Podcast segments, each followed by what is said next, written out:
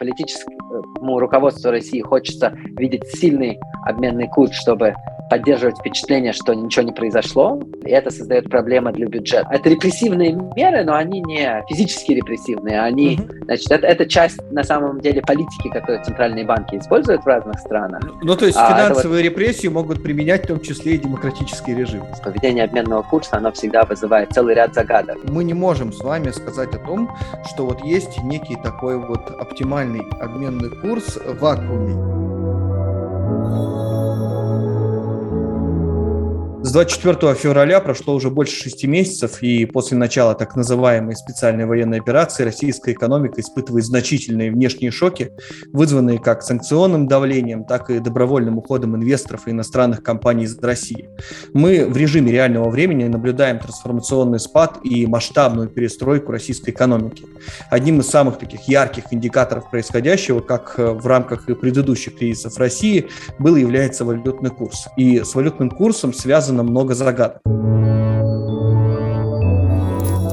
Сегодня в подкасте «Нежели богато» у меня очень интересный гость, который как раз специализируется в международных финансах и международной экономике в целом.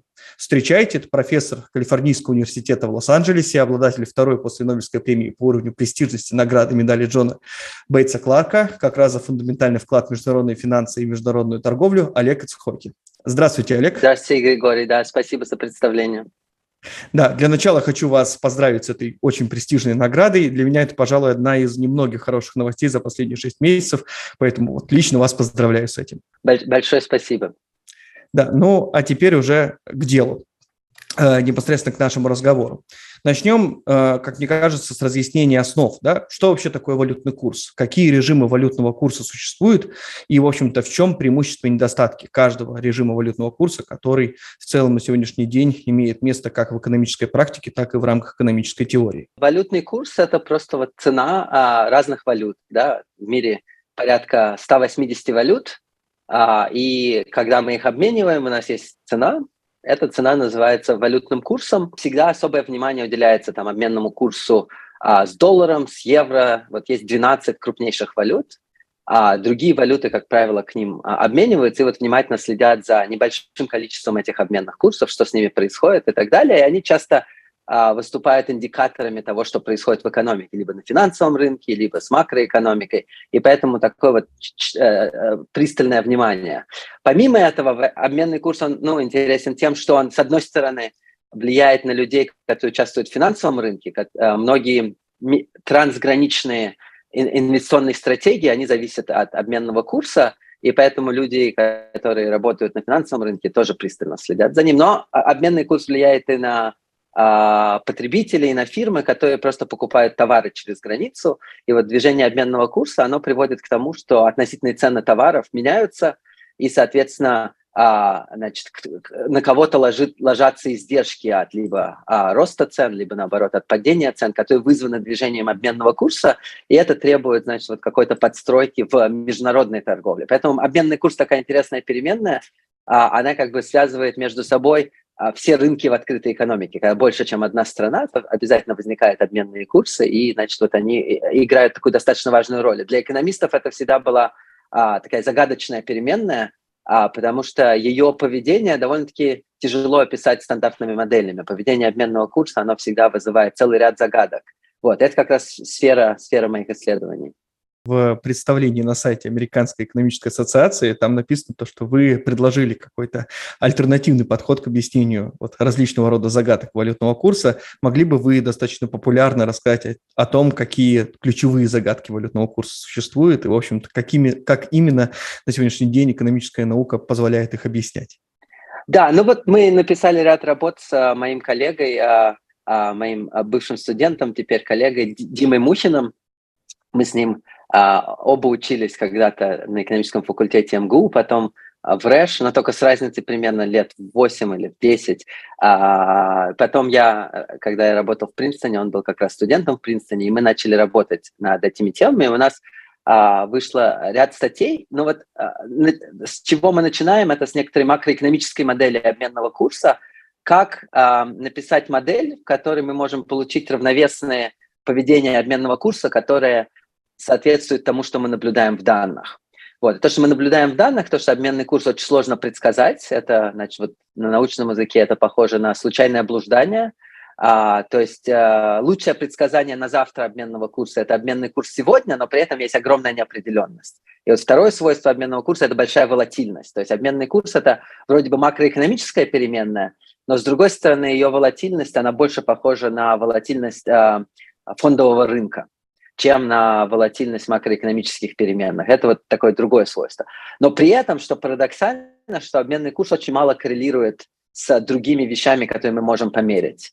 Большую часть времени флуктуации в обменном курсе, мы не можем их объяснить, они приходят, вот часто экономисты мы называем это, что они а, являются, источниками этих колебаний является некоторый шум на финансовом рынке. Вот под шумом а, мы понимаем вещи, которые не имеют макроэкономического объяснения, но по какой-то причине а, есть Э, движение спроса или предложения отдельных, отдельных валют, не связанные, например, с производительностью, с бизнес-циклом, с безработицей, с инфляцией, а вызванные а, какими-то передвижениями валют отдельных крупных инвесторов, которые, тем не менее, не имеют макроэкономического обоснования под собой. Вот. И, а, значит, основное а, достижение нашей работы было как раз написать макроэкономическую модель, где, с одной стороны, мы можем а, эти факты получить как результат равновесия, а с другой стороны, это на самом деле полностью макроэкономическая модель, где все рынки находятся а, в равновесии. Для этого надо смотреть и на финансовый рынок, а, и на рынок товаров, и на монетарную политику, и значит, вот на бюджетные ограничения страны.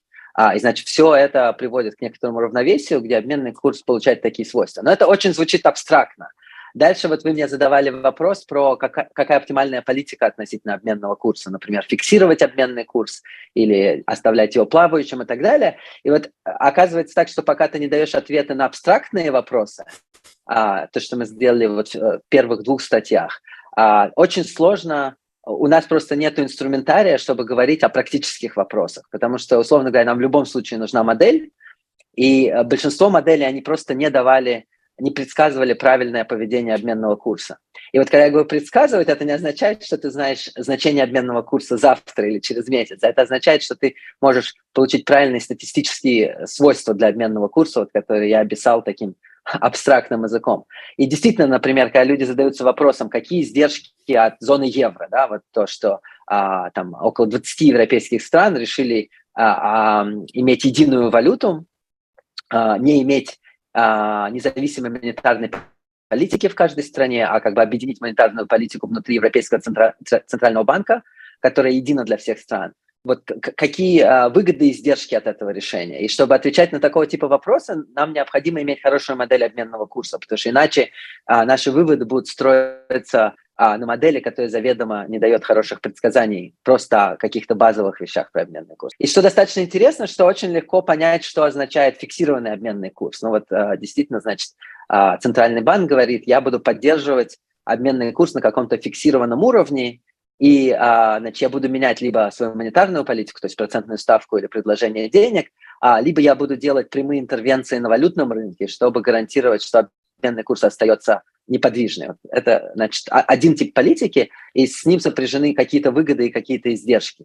Ну, то есть я буду а, либо много рублей предоставлять, либо, наоборот, много валюты предоставлять. Ну, и условно, ну, вот, применимо, например, Да, но в контексте России очень легко привести пример, когда цены на нефть высокие, соответственно, экспорт в России высокий, большой приток валюты в Россию, а рубль укрепляется, и это тот момент, когда Центральный банк может принять решение вместо укрепления рубля накопить э, золотовалютные резервы, то есть покупать валюту на рынке и складывать ее в копилку, а, таким образом поддерживая курс а, валюты на стабильном уровне и наращивая золотовалютные резервы. Хотя Центральный банк говорит, что они используют монетарную политику с, с, там, с а, процентным правилом, правилом на процентную ставку, но на самом деле то, что мы видим вот на промежутках между там, 15 и 22 годом рубль оставался очень стабильно на уровне 70 рублей за доллар, а, вне зависимости от флуктуаций на а, цены на нефть. Это означает, что как раз а, Центральный банк использовал, скорее всего, какие-то интервенции на валютном рынке, чтобы сглаживать колебания рубля. Мы называем это нефтяные валюты. Это большое количество стран, которые экспортируют нефть, в которых валюты сильно чувствительны к колебанию цен на нефть. И рубль – это вот одна из таких, по-английски это называется commodity currencies, то есть э, э, сырьевая валюта. Что вообще интересного можно сказать о динамике рубля в последние 6 месяцев? Э, каким образом в целом э, мы можем объяснить ту динамику, которую в целом, которая наблюдалась, да? И э, что вообще важнее с точки зрения как бы неких долгосрочных тенденций? Это очень частый вопрос, который мне, например, задают или который можно услышать просто в публичном поле. Что вообще важнее? Вот текущие валютные ограничения, даже если их ослабят, или все-таки сальдо счета текущих операций для динамики э, рубля в дальнейшем? Сальдо счета текущих операций, это мы можем так по-другому назвать торговый баланс, там есть кое-какие нюансы, но я думаю, что для там, э, слушателя можно представлять себе, что это торговый баланс экспорт-импорт. С моим соавтором э, Димой Мухиным, вот те работы, которые у нас были про обменные курсы, оказывается, что их очень а, просто можно использовать, все те же самые модели, чтобы а, довольно-таки четко понять, что происходило с динамикой курса рубля. В этом смысле, а, а, несмотря на то, что а, динамика курса рубля с а, начала войны в феврале а, вызвала огромное количество споров, как так произошло, что значит рубль так сильно укрепился, вот оказывается, что вполне стандартная э, модель обменного курса, который мы можем использовать, э, чтобы думать и там о Бразилии, и о, о развитых странах, там, о странах-экспортерах нефти, вот оказывается, что она тоже описывает хорошо поведение обменного курса в результате санкций и начала войны. А, мы написали, на самом деле, на основе этой статьи, статья академическая, но на основе нее написано несколько колонок, одна была как раз опубликована в «Новой газете», а, где мы ну, попытались без формул объяснить как правильно думать об этом. Ну и действительно, э, с одной стороны, все довольно-таки просто. Сложность состоит в том, что вот динамику курса рубля надо разделить на несколько периодов. Она как бы не описывается одним фактором все время, это комбинация нескольких факторов, и какой фактор был более важным, менялось со временем. Вот если мы возьмем 24 февраля, начало войны, это было сопряжено с ростом неопределенности, с большим оттоком капитала из рублевых активов, и параллельно с этим были включены санкции на а, золотовалютные резервы. И то, и то привело к дефициту валюты. Да? То есть от, а, а, от активов внутри России многие компании решили отказываться, быстро их продавать, продавая их, менять деньги в доллары и выводить доллары за границу. Был большой отток капитала. С другой стороны, вот те накопленные доллары и евро в золотовалютных резервах были заморожены, они пропали как будто бы. И это все привело к острому дефициту валюты в первые недели войны. И это э, почему мы наблюдали а, а, вот такой вот острую девальвацию. Да, курс рубля упал там с 70-75 а, рублей за доллар до там 130, условно говоря. Плюс доллар было сложно купить, а, были очереди в банке, чтобы снять доллары, не всегда было воз... вообще возможно а, снять, а было ограни... введены ограничения на а, сколько Настоящая паника. Да, это действительно была такая банковская финансовая паника, вполне себе классический ее, ее вариант. И вот результатом этого была большая девальвация рубля и возникновение параллельных курсов, когда то, что вы могли в банке получить, не отражало то, что было на, скажем, московской а, бирже. Это продлилось какое-то несколько недель, 2-3 недели. После, в течение этого времени Центральный банк мощно включил ну, вот то, что мы называем финансовую репрессию. Да? И тут, когда говорим про финансовую репрессию, это не а, это репрессивные меры, но они не физически репрессивные, они, угу. значит, это, это часть на самом деле политики, которую центральные банки используют в разных странах. Ну, ну то есть а, финансовые вот... репрессии могут применять в том числе и демократические режимы, скажем так. Да, да, редко, как правило, это не принято делать, потому что это нарушает принципы свободной рыночной конкуренции. Но вот, например, когда экспортеров заставляют продавать 80% валютной выручки, это тип финансовой репрессии. Развитые страны к этому обычно не прибегают.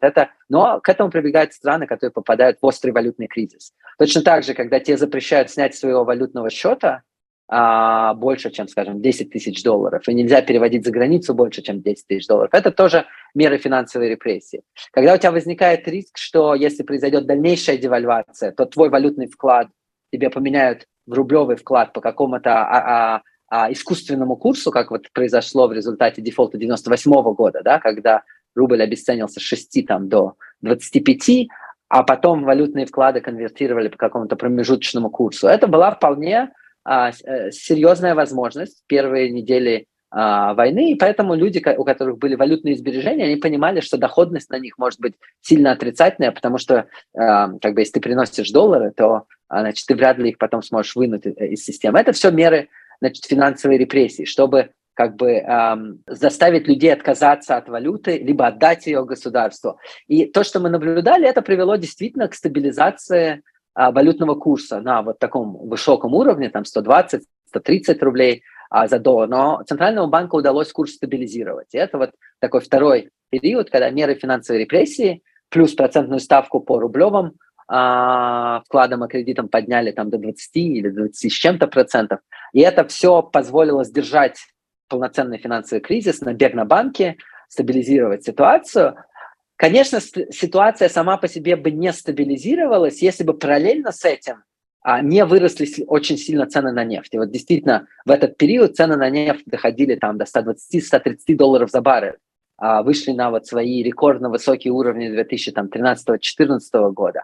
И а, поскольку экспорт российской нефти не был ограничен, а на самом деле наоборот вырос, то параллельно с этим, вот эта вот вторая половина марта, стало очевидно, что у России огромный профицит а, торгового баланса, и европейские страны не собираются накладывать серьезные санкции в короткой перспективе на экспорт энергоносителей из России. И вот это период, когда рубль начал укрепляться, когда, значит, паника стабилизировалась, и ожидания э, сформировались о том, что вот будет некоторый период большой э, валютной выручки от экспорта, при этом импорт очень сильно сократился. То есть то, что произошло, что экспорт вырос на 50%, а импорт упал вдвое. Да, вот в апреле, э, в марте-апреле месяце, это период, когда был колоссальный профицит и торгового баланса, и профицит бюджета на самом деле. Нефть стала там, вот энергоносители стали 60% дохода бюджета.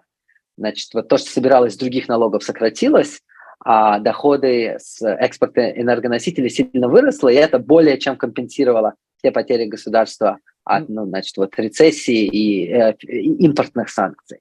И это да, и более период... того, это вот доходы, которые непосредственно шли на затыкание дыр в государственном бюджете. То есть если раньше эти бы доходы от, направлялись в ФНБ или там в различного рода другие сберегательные активы, которые имеют место в рамках нашей бюджетной системы, то вот в рамках этого периода никакого бюджетного правила не было, никакие сверхдоходы никуда не направлялись, за исключением а, как раз затыкания дыр, которые возникали в связи с падением налоговых доходов по другим, налоговых доходов по другим да. статьям. Совершенно справедливо. И в этом смысле и расходная, и доходная статья бюджета сильно выросли в 2022 году, но а, значит, вот за март-апрель месяц сверхдоходов от экспорта действительно удалось а, накопить эту подушку, которая вот до сих пор в летние месяцы а, использовалась, когда доходы от экспорта снизились, расходы остались на высоком уровне, но по-прежнему по результатам значит, 7 месяцев есть профицит государственного бюджета, это как раз результат первых месяцев. Это тот период, когда рубль стал прямо очень сильно укрепляться. Он сначала укрепился до предвоенного уровня, а потом вырос до там, 50-55 на пике, возможно, а, а, рублей за доллар, то есть то, что возвращало нас ну, там, наполовину к а, периоду до 2014 года. Да? И вот это было такой большой загадкой, насколько а, рубль может продолжать укрепление. И вот, кажется, ответ на этот вопрос такой, что когда есть такой колоссальный профицит торгового баланса, то это создает эм, огромный приток валюты на российский рынок, а использовать валюту было очень сложно. Во-первых, напрямую покупать импортные товары стало сложнее, потому что часть товаров стала недоступна. А, а во-вторых, сберегать или экспортировать валюту тоже было очень сложно из-за ограничений, которые наложил Центральный банк. Вот это тот период, примерно в мае, в конце мая месяца, когда Центральный банк стал активно сворачивать ограничения. А сначала а, уполовинил а, а, значит, вот необходимое количество экспортной выручки, которые экспортеры должны придавать Центральному банку. В результате этого экспортеры стали оставлять валютную выручку на банковских счетах за границей, чтобы вообще не вводить ее в Россию. Это снизило поступ часть поступлений от а, а, значит, вот экспорта валютной выручки в российскую экономику. С другой стороны, отменили все ограничения на а, значит, а, на снятие долларов с валютных счетов и на вывоз, большое количество ограничений на вывоз валюты из России. И это позволило стабилизировать, чуть-чуть отыграть обменный курс ближе к предвоенному уровню. И тут вот надо подчеркнуть, что а, Значит, с одной стороны, хочется показать, что политически, политическому руководству России хочется видеть сильный обменный курс, чтобы поддерживать впечатление, что ничего не произошло, что такое бизнес as usual, экономика стабильна, никакой рецессии нету. Но, с другой стороны, очень сильный обменный курс создает острую проблему для бюджета. Потому что расходы бюджета в рублях, и, значит, вот сильный валютный курс, он как бы снижает ценность валютной выручки для покрытия расходной части бюджета. Да, и вот, значит, такая политическая задача для Центрального банка – это как бы иметь обменный курс на близко предвоенному уровню. Поэтому, значит, вот 50, 50 рублей за, а, а, за доллар – это слишком крепкий рубль, и это создает проблемы для бюджета. И поэтому вот цель вернуть рубль назад ближе к 70, и Центральный банк активно, а, отменяя все вот меры финансовой репрессии, а, он а, пытался этого достигнуть. Но вот когда мы смотрим вперед, то мы понимаем, что с одной стороны импорт будет восстанавливаться, потому что будут находить всякие способы обходить санкции. Действительно, из последних месяцев данных мы видим, что импорт отыграл часть падения, то есть там, если он упал примерно в два раза, то он отыграл из 50% падения, отыграл примерно 20%, и мы будем а смотреть, насколько это будет происходить. А ага. импорт обеспечивает как раз спрос на валюту, просто, ну, чтобы А это как понятно, раз да? основной источник спроса на валюту, потому что значит, вот валюта приходит от экспорта, и основное, на что ее можно использовать, это купить товары за границей. Второе, на что ее можно использовать, это инструмент сбережения, да, что есть спрос на валюту как на инструмент, в котором люди сохраняют деньги, и часть людей экспортирует вот, оттоки капитала, они экспортируют капитал за границу. Это другой источник спроса а, на валюту. Да, и вот а, в этом смысле импорт является действительно для более закрытой финансовой страны, а Россия стала а, фактически находиться в финансовой изоляции. Импорт – это основной источник спроса а, на валюту фактически получается. А с другой стороны, мы видим, что экспорт, видимо, снижается в связи с падением цен на нефть на мировых рынках, она стабилизируется а, сейчас уже там ближе к тем уровням, которые при, привычны, там 80-90 долларов за баррель, а не 120-130. Плюс а, скорее всего, вступает в силу ограничения от Европейского Союза на покупку нефти и, значит, вот а, ограничения, которые Путин сам накладывает на экспорт газа, которые снижают а, выручку. И в этом смысле мы думаем об этом как о сопряженном количестве факторов, которые будут приводить к все-таки обесценению рубля к концу этого года. То есть мы думаем, что а, а, все же сложно ожидать, что рубль останется на таком укрепленном уровне. И как вот то, что вы меня спрашивали, действительно, скорее всего, главный фактор здесь это все-таки торговый баланс. А, баланс а, экспорта ну, и импорта. Импорта, да. Ну, в комбинации с оттоком капитала, который так или иначе происходит, он достаточно существенный. А, но вот это три основных фактора. Экспорт, импорт и возможности а, значит, какого-то, какой-то доли населения экспортировать свои капиталы за границу. Да, Но и сейчас... это то что, то, что определит обменный курс вот к концу 2022 года. То есть сейчас мы можем сказать, что там спекулятивный инвестиционный спрос, он фактически отсутствует, но если и присутствует, да. то очень в ограниченном объеме. Ключевой вопрос, э, что будет у нас э, со спросом, связанным с импортом. Учитывая, Совершенно что, верно, в общем-то, да. я просто вот когда я об этом думаю, да, как, как, как я это понимаю, все же, ну, любая компания, которая осуществляет там торговые операции или которая осуществляет производственные операции, она же не э, работает так, что купил и сразу же продал, да, или купил сразу же произвел. Она закупает определенные э, сырье, определенное оборудование или определенные товары, если это розничная торговля, впрок. То есть у нее есть определенные складские запасы. И, соответственно, последние 6 месяцев, в общем-то, российская экономика достаточно длительное время жила жила на тех запасах, которые, в принципе, имели место. Но уже сейчас можно, в общем-то, заметить, если зайти в российские магазины, те же самые роничные магазины, что импортная продукция начинает исчезать. И цены, соответственно, даже не на самую качественную импортную продукцию начинают расти в силу того, что сама по себе этой продукции становится все меньше и меньше. А это повышает премии за импорт, то есть, по сути, это повышает э, доходность тех участников рынка, которые готовы осуществлять импорт в российскую экономику. И, соответственно, это как раз и должно быть движущей силой э, по восстановлению импорта в перспективе. С другой стороны, да. экспорт э, в физическом выражении, ну, имеется в виду объемы э, в штуках, в тоннах, в баррелях, неважно, российских товаров, которые поставляют за границу, скорее всего, тоже будут падать в связи с ограничениями, которые, как вы правильно сказали, с одной стороны, впереди со стороны Европейского Союза, основного покупателя российских товаров, а с другой стороны, самолично Путиным и, скажем так, российской властью накладывается на экспортом того же самого газа. Да, все это будет снижать приток валюты, и в итоге мы можем говорить о том, что, скорее всего, ожидаемый курс – это курс за 70 э, рублей за доллар на конец 2022 года в силу как раз вот этих вот причин. Да, ну давать оценки количественные всегда сложно.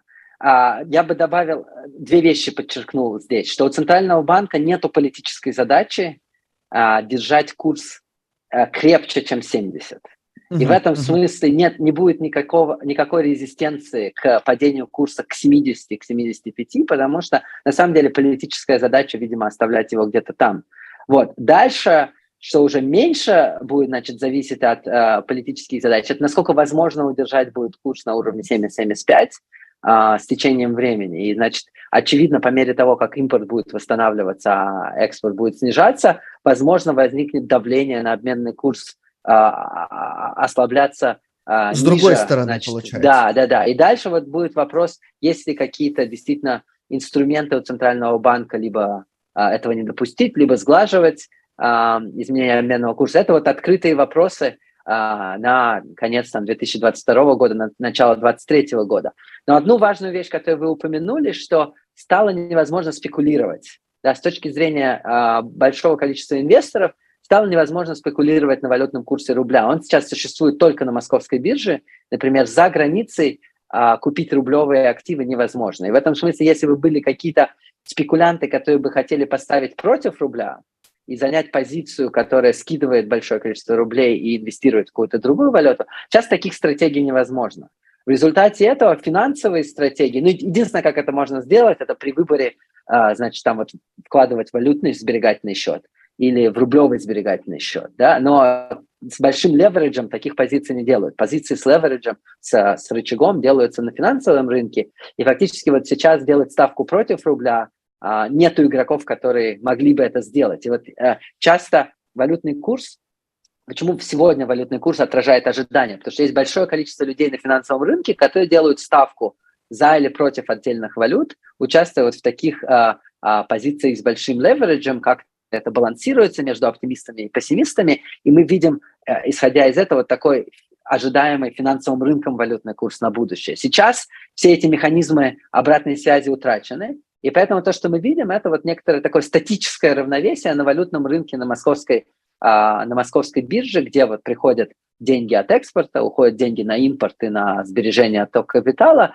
И в этом смысле это не дает нам хорошего сигнала о, о будущем валюты, потому что оно не отражает а, в полной мере а, ожиданий инвесторов, как это обычно бывает при вот таком свободном рыночном обмене валют на финансовом рынке. И действительно, вот в этом смысле а, из-за этого возможность для будущей волатильности гораздо больше, когда будет происходить подстройка экспорта и импорта.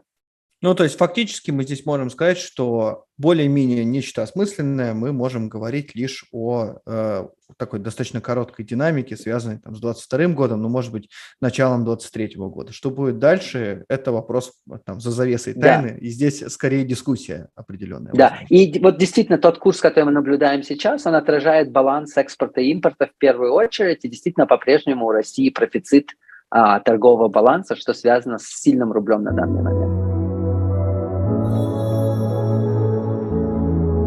Давайте немножко подытожим наш разговор. В отношении режимов валютного курса я понял следующее, что как бы с одной стороны, да, а, плавающий валютный курс – это валютный курс, который позволяет экономике адаптироваться в результате наличия тех или иных там, внешних шоков. Ну, например, цена на нефть упала, соответственно, курс на это реагирует, это облегчает э, экспортерам жизнь, э, соответственно, налоговые поступления от этих экспортеров у бюджета не проседает значительно, а они, в свою очередь, тоже не испытывают такой, ну, такого колоссального напряжения напряжение, которое бы испытывали, если бы у нас там валютный курс был зафиксирован. С другой стороны, если мы полностью э, плавающий валютный курс вводим, то он создает множество а, очагов такой нестабильности из-за высокой волатильности. Да? Он начинает скакать туда-сюда. Это плохо для экономики. Э, соответственно, требуется определенный такой э, режим регулирования валютного курса, который э, подразумевает не столько регулирование, сколько умелый менеджмент для того, чтобы в моменте, да. в силу наличия какой-то вот нестабильности или проблемы, уметь гасить эту проблему и, да. соответственно, сглаживать эти колебания. Да, вы, э, все совершенно верно. И э, тут надо добавить, что, с одной стороны, вот такое ослабление валютного курса в ответ на какие-то шоки э, – это способ э, для экономики подстроиться, и это помогает экспортерам, но тут надо не забывать, что в той же мере, как это помогает экспортерам, это наносит удар по импортерам. А, и вот в экономике, которая сильно завязана на импорт технологий, а, uh-huh. на импорт товаров, которые необходимы для производства, не говоря о потребительских товарах дальше, да, удешевление валютного курса может быть сопряжено с э, ну, вот, существенными издержками для импортеров и даже для производителей, которые используют импортные компоненты. Но вот одну тему, которую мы не затронули, есть еще и банковская система.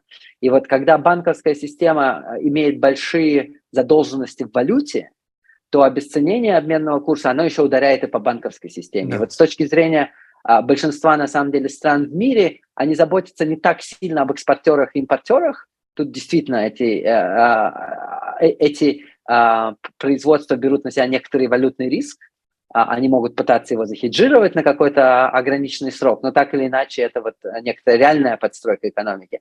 Но банковская система, она намного более зависима от валютных курсов, mm-hmm. если у банковской системы финансирования в долларах, а кредиты, которые они выдают в, например, национальной валюте. Вот огромная тема исследований – то, что называется а, мировой а, финансовый цикл, это как раз как колебания валют влияют на экономику через банковскую систему также. Но вот в России оказалось так, что с 2014 года не было большого количества внешних заимствований и валютного долга. Это как раз результат Девалютизация. Санкций. Да, девалютизация экономики. И в связи с этим это являлось важным фактором. Но когда мы говорим практически про любую а, развивающуюся, про многие развитые экономики, вот как раз тот факт, как работает банковская система а, в, в мировом финансовом рынке, это как раз основной а, источник значит, вот головной боли для центральных банков, почему они не хотят такой большой волатильности а, обменных курсов и mm-hmm. хотят их сглаживать, это чтобы не допустить а, ну, вот таких кризисных явлений в банковской сфере еще. Ну, то есть получается, что валютный курс плюс ко всему, это не только э, история про экспорт и импорт, это еще и история про непосредственно банковские секторы. И мы не можем с вами сказать о том, что вот есть некий такой вот оптимальный обменный курс в вакууме, есть э, оптимальный валютный курс для конкретной страны, у которой конкретная ситуация в части баланса экспорта и импорта и в части э, баланса э, национальных, соответственно, иностранных активов или валютных активов в данном случае. Даже для отдельной страны мы не можем а, хорошо предсказывать, что такое оптимальный обменный курс, потому что это очень сложная переменная, и ни, ни, ни один планировщик, ни один центральный ну, банкир ну, не сможет рассчитать этот оптимальный курс. Поэтому мы вынуждены полагаться на рыночные силы, и вот то, что центральный банкир может сделать, это, это их сглаживать, избегать mm-hmm. волатильности. А, и вот как раз когда происходит какая-то подстройка, то что в руках центрального банка, это э, более плавно а, перейти к новому равновесию с новым уровнем обменного курса. Значит, развитые страны, как правило, не занимаются менеджментом обменного курса, они позволяют ему флуктуировать. То есть, например, европейские страны не сглаживают колебания евро относительно доллара и иены, но для большинства развивающихся стран какое-то количество а, сглаживания центральным банком происходит, и вот ровно, чтобы не допустить а, как бы не создать шоковую ситуацию из-за волатильности. Несмотря на то, что подстройка обменного курса все же нужна, а, но эта подстройка хотелось бы, чтобы происходила с меньшей волатильностью. Ну, то есть а, э, это опять-таки следует из нашего с вами разговора. Одно дело, когда есть определенные фундаментальные факторы, которые воздействуют на некий тренд. Другое дело, когда есть шум. И этот шум может привести нас в очень неблагоприятную ситуацию, которая может очень плачевно закончиться для национальной экономики. Хороший менеджер должен как раз-таки гасить неблагоприятный шум, который может привести к плачевным последствиям. Но, в общем-то, нужно понимать, что этот менеджер вряд ли что-то может сделать в отношении фундаментальных факторов, которые все равно так или иначе будут себя... Совершенно справедливо. Это вот в точности вывод нашей последней работы с Димой Мухиным. Мы как бы эти слова а, а, демонстрируем формально в виде значит, а, формул, которые возникают как результат оптимальной политики для Центрального банка вот, в экономике с такими обменными курсами. Вообще валютный курс – это достаточно сложная тема, несмотря на то, что она, ну, вот так вот, скажем так, наиболее явно наблюдается э, в отношении, ну, по, по сравнению с другими экономическими параметрами, ну, потому что инфляция, ну, это просто индекс потребительских цен или там дефлятор ВВП, то, что нам говорит Росстат, да, ну, вот что-то там где-то как-то считают каким-то образом, или там темпы роста ВВП, там, сам по себе ВВП, что это такое, да, не каждый из нас понимает. Вот валютный курс каждый из нас понимает, э, видит вот в обменниках или там зашел там, не знаю, Яндекс, Google или как какую-нибудь новостную страницу открыл, посмотрел на него и так далее. Но в то же самое время сама по себе эта переменная, она очень э, сложна и с точки зрения как бы некого такого факта реальности, как она формируется, с другой стороны, она еще очень сложна с точки зрения э, э, именно вот моделирования, да, и при этом не учитывать ее мы тоже не можем. Я с вами абсолютно согласен, и ровно поэтому последние 20 лет я как раз был а, а, так сказать, вдохновлен этой переменной, чтобы, чтобы о ней думать и понять, как ее моделировать. Большое спасибо за разговор. Надеюсь, хоть немножечко мы сделали более понятной такую сложную переменную, как валютный курс. Спасибо вам. Да, Олег, спасибо огромное. Было очень интересно. Да, на ваши вопросы отвечать. Спасибо большое, Григорий.